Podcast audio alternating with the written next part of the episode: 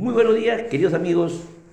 Hoy es miércoles 4 de agosto, su informativo lo deja seca. Bien, queridos amigos, vamos a ponernos al día de los hechos relevantes que ocurre o que han ocurrido en el plano internacional y nacional. Eh, en el plano internacional, la Junta de Gobernadores del Fondo Monetario Internacional, FMI, aprobó ayer la, asignación general de derechos especiales de giro por un valor de 650 mil millones de dólares que entrará en vigor el 23 de agosto del 2021. Esta medida beneficiará a todos los países miembros y, en particular, a los más vulnerables que luchan contra los estragos de la crisis del COVID-19. Por otro lado, en Estados Unidos, la secretaria del Tesoro anunció ayer en una carta enviada al Congreso la suspensión de pago de fondos de jubilación para funcionarios públicos y trabajadores postales para evitar infringir el límite de endeudamiento del gobierno federal.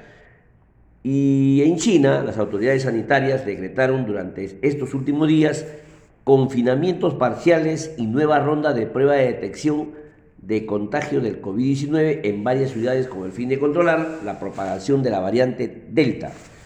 Y los principales commodities en el mundo, eh, el precio del cobre por, por libra está en 439 dólares, el oro en 1810 dólares la onza, el zinc 138 dólares la libra, la plata 26 dólares la onza, el petróleo 71 dólares barril, eh, y muestran en comparación al día de ayer eh, disminución baja en las, eh, digamos, en, los precios. En relación al, al maíz, se sitúa en 552 dólares el Bruchel. Igual manera, el trigo en 725 dólares, el Bruchel. Y finalmente la soya en 1.320 dólares, el Bruchel. Al, estos, estos, eh, estos productos en relación al día 2 de agosto presentan variaciones negativas. Todas estas cifras están al cierre del 3 de agosto y lo pueden encontrar en la fuente de Bloomberg como repito, que es una, es una revista de orden de asistencia y de consultoría económica y financiera. Pasamos al plano nacional. El Consejo Directivo del Congreso de la República se reunirá hoy día miércoles 4 de agosto para definir las presidencias de las comisiones ordinarias como se tiene previsto Ayer se informó que la Junta de Portavoces del Congreso aprobó la nómina de comisiones parlamentarias que establece el número de integrantes que tendrán y la composición de las bancadas que las presidirán. También señaló además que el Consejo Directivo del Congreso deberá aprobar hoy lo consensuado el día de ayer. En esta línea, con lo anterior, por disposición de la Presidencia del Congreso, María del Carmen Alba, el Consejo Directivo del Parlamento se reunirá hoy día miércoles 4 de agosto. Otro hecho relevante es que la Superintendencia Nacional de Aduanas y Administración Tributaria, SUNAT, informó ayer que la recaudación tributaria alcanzó el monto de 10.340 millones de soles en julio del 2021, descontando todas las devoluciones de impuestos. Eh, en dicho reporte eh, señala que el crecimiento interanual es de 55.5%. Otro hecho es que el, ministro del Comercio Exterior y Turismo, Roberto Sánchez, sostuvo ayer una reunión con el embajador de la República Popular China, Lian Yu, el consejero económico y comercial, Chao Chun-yang, y el jefe de la sección popular, Yao Yuan. En esta se abordó la importancia de intensificar las relaciones comerciales de la cooperación técnica para grandes proyectos de inversión y del potenciamiento del turismo. Otro hecho es que el Ministerio de Transporte y Comunicación, mediante resolución ministerial 750 raya 2021, designó a Julio Palacio García en el cargo de director ejecutivo del proyecto especial de infraestructura de transporte nacional Provías Nacional. Y sucesivamente también en los nombramientos de la, de, de la presidencia, como también el nombramiento de Natalia Jiménez Velasco, la cual ha sido corregida ya a través de un informe de la Contraloría de la República por eh, no tener las experiencias suficientes para ocupar los mencionados cargos. Así que en relación a todos estos nombramientos, definitivamente el gobierno va a tener que tener la lupa más visible y poder acertar con los secretarios y presidentes y funcionarios en las carteras que les he mencionado. Y finalmente el congresista Jaime Quito de Perú Libre dio ayer a conocer que a través de un comunicado que el premier Guido Beir Ugarte y el ministro de Energía y Minas, Iván Merino, viajarán mañana jueves a la región de Arequipa para dialogar con los, agricultores en torno al conflicto socioambiental del proyecto minero Tía María. En relación a Minsa, en el reporte de Minsa, según la jefa de la Dirección de Inmunización del Ministerio de Salud, informó ayer que se organizarán jornadas de inmunización denominadas vacunatón durante todos los fines de semana del mes de agosto. En esta línea, el ministro de Salud, Hernando Ceballos, anunció que el viernes 6 de agosto iniciará la vacunación de los mayores de 38 años en Lima y Callao y que los vacunatones se realizarán en diferentes regiones del país. El tipo de cambio cerró ayer eh, eh, ligeramente a la baja en 4.0498 nuevo sol por dólar. El Banco Central de Reserva del Perú, BCR, colocó 400 millones en repos para proveer liquidez en dólares y se registraron vencimientos en estos papeles por 200 millones de dólares. Además, se registraron vencimientos de certificado de depósitos reajustables por 10 millones de dólares. En relación al avance del COVID-19, al cierre del día 2, fallecieron 80 personas. Según MINSA, el Ministerio de Salud, la información oficial actualizada sobre la pandemia del Perú señala el reporte siguiente que los casos del COVID-19 aumentaron a 2.116.652 contagiados. Durante el 2 de agosto se registraron los resultados de 44.000 686 personas muestreadas, de los cuales 815 fueron casos sintomáticos confirmados ese día. También se registraron parcialmente los resultados de 2.207 casos confirmados por COVID-19 en los siete días anteriores. A la fecha se tiene 5.126 pacientes hospitalizados por la COVID-19, de los cuales 1.755 personas se encuentran en UCI con ventilación mecánica.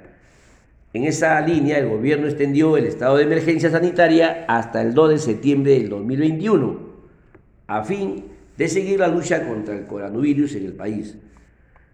También evitar la propagación del COVID-19, el gobierno recomienda distanciamiento físico de al menos un metro de otra persona, usar doble mascarilla, lavarse la mano de manera frecuente y usar escudos faciales en el transporte público. Todas estas cifras son al 2 de agosto, también las cifras de fallecidos en base a los nuevos criterios de identificación. La, eh, la fuente es Minsa, ahí pueden encontrar todos los que les he referido. También fuente de SBS, el Bloomberg, la revista internacional, y también eh, la fuente del Congreso de la República. Bien, queridos amigos, esas son todas las informaciones de hechos relevantes ocurridos el día de ayer. Ahora vamos a hacer un pequeño comentario de referidas a todas las leyes económicas aprobados en el eh, aprobado por el Congreso saliente. Para tener una idea, que somos una máquina de hacer leyes, proyectos de leyes, durante el año solamente el 2021 el Congreso pasado nos dejó un récord de 1.200 proyectos de ley presentados en el periodo parlamentario de la tercera y cuarta legislatura. Aproximadamente un 11% de estos fueron de índole económicos. Vamos a referirnos básicamente a los proyectos de leyes económicos que ya fueron aprobadas en algunos casos. Entre las autógrafas aprobadas por el Pleno y promulgadas y publicadas en el diario El Peruano, nos referimos a los sistemas de pensiones, medidas laborales y sistemas financieros, entre otros. Analizando ya respecto al sistema de pensiones, eh, leyes ya que fueron aprobadas y promulgadas, destaca el retiro anticipado de fondos por 10 UIT, es decir, el valor de 44 mil nuevos soles, que se sumó a otros proyectos por retiro de hasta 4 UIT, el valor de 17.600. Además, modificaciones al régimen de jubilación anticipada, a pesar de la advertencia del potencial deterioro de los fondos de pensiones y de que más de 4 millones de afiliados tengan saldos ceros en sus cuentas de AFP. Asimismo, la devolución del 50% de las comisiones de las AFP a sus afiliados, siempre que la rentabilidad sea menor a la inflación del país, actógrafa observada recientemente por el Ejecutivo. Entre las medidas laborales más importantes se encuentra la aprobación por insistencia de la eliminación gradual del régimen CAS y el pase de sus trabajadores al régimen laboral permanente.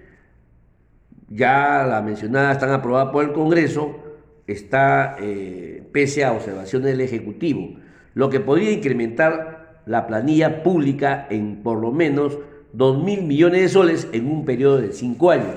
De igual manera, en mayo pasado se promulgó la ley relacionada a las negociaciones colectivas de las organizaciones sindicales de trabajadores en el sector público, la cual, al no presentar restricciones claras de su uso, podría generar un gasto potencial de por lo menos 6.228 millones de soles al año al Tesoro Público. Finalmente, eh, en cuanto al sistema financiero, lo que más llama la atención es la fijación de la tasa de interés a créditos de bajo de consumo. Según esta norma, regula, regula perdón, hasta 8.800 nuevos soles de créditos otorgados a las MIPES, cuya implementación, iniciada en mayo, ha representado un riesgo de exclusión financiera debido a la potencial reducción del acceso a créditos formales. Asimismo, la, autorización del Banco de la Nación para competir con la banca privada a través de operaciones de banca múltiple fue recientemente observada por el Ejecutivo. De acuerdo con la información del Congreso General de la, eh, Congreso de la República, perdón, a la fecha quedarían al menos 10 autógrafas de ley pendientes de ser evaluado por el nuevo gobierno, el cual podría observarlas antes de su promulgación. Como sabemos, el Ejecutivo tiene 15 días útiles para observar un proyecto de ley tras su aprobación en el Pleno del Congreso. De no observar, se promulga por defecto y de ser el caso, tras su promulgación, el Ejecutivo puede demandar de inconstitucional una determinada norma sobre la cual el Tribunal Constitucional tendría la última palabra. Ya en números, sobre los referidos proyectos de ley en temas económicos se presentaron 194 proyectos. Como ya les expliqué, en el sistema de pensiones 32 proyectos de ley, en medidas laborales 12 proyectos de ley, en el sistema financiero 11 proyectos de ley, tributarios 9, en minería 8, en hidrocarburos 8, canon 7, a plazo o suspensión de pagos 7, Comercio Exterior 5, Vivienda Social 5, Agricultura 5 proyectos de ley, Reforma Constitucional 4, CTS y FONAVI 3 proyectos de ley, Telecomunicación 3, Pesca 3 proyectos de ley. En temas económicos sumados son 194 proyectos de ley. Lo que les he explicado en forma detallada y abordado principalmente en lo que es el sistema de pensiones, medidas laborales y el sistema financiero. Toda esta información data el 3 de agosto y la fuente es la del Congreso de la República. Ahí pueden encontrar lo que les acabo de explicar. Bien, queridos amigos, ese es todo por hoy. Mañana volveremos con nuevas informaciones y a celebrar el cumpleaños de Juanita. Gracias y hasta el día de mañana. Cuídense mucho.